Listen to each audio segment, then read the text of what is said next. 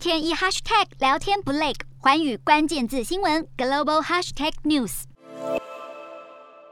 穿着厚重外套跟毛毛，小男孩独自一个人往前走，却又忍不住不安情绪，大哭了起来。他一手拎着心爱的布娃娃和家当，另一手抓着一盒巧克力，身影既孤单又落寞。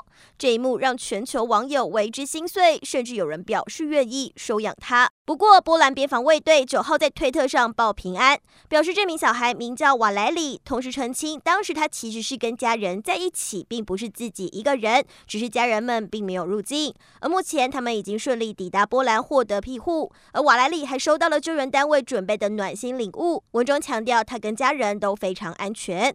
然而，如此已经算是非常幸运。战机飞越，轰隆隆作响，惊得令人发寒。乌克兰伊尔平市传出俄军故意攻击撤离的平民。七号，《纽约邮报》更以头版报道，一名母亲塔提亚娜带着两个孩子从伊尔平人道走廊撤离，却遭到了俄军的攻击，不幸城市街头，行李箱和宠物笼也散落一旁。其后，这一名四十三岁母亲任职的公司公开哀悼，并且表示她是一名资深的会计师，而两名儿女的身份也曝了光，是十八岁的儿子尼基塔，还有九岁的女儿爱丽丝。而同行的两只狗狗被现场记者救起，一只不幸惨死，另一只则是重伤。而塔提亚娜的丈夫瑟吉表示，自己留在乌克兰打仗对抗俄军，却就此与妻儿天人永隔，让他十分自责。战火的无情令人无奈。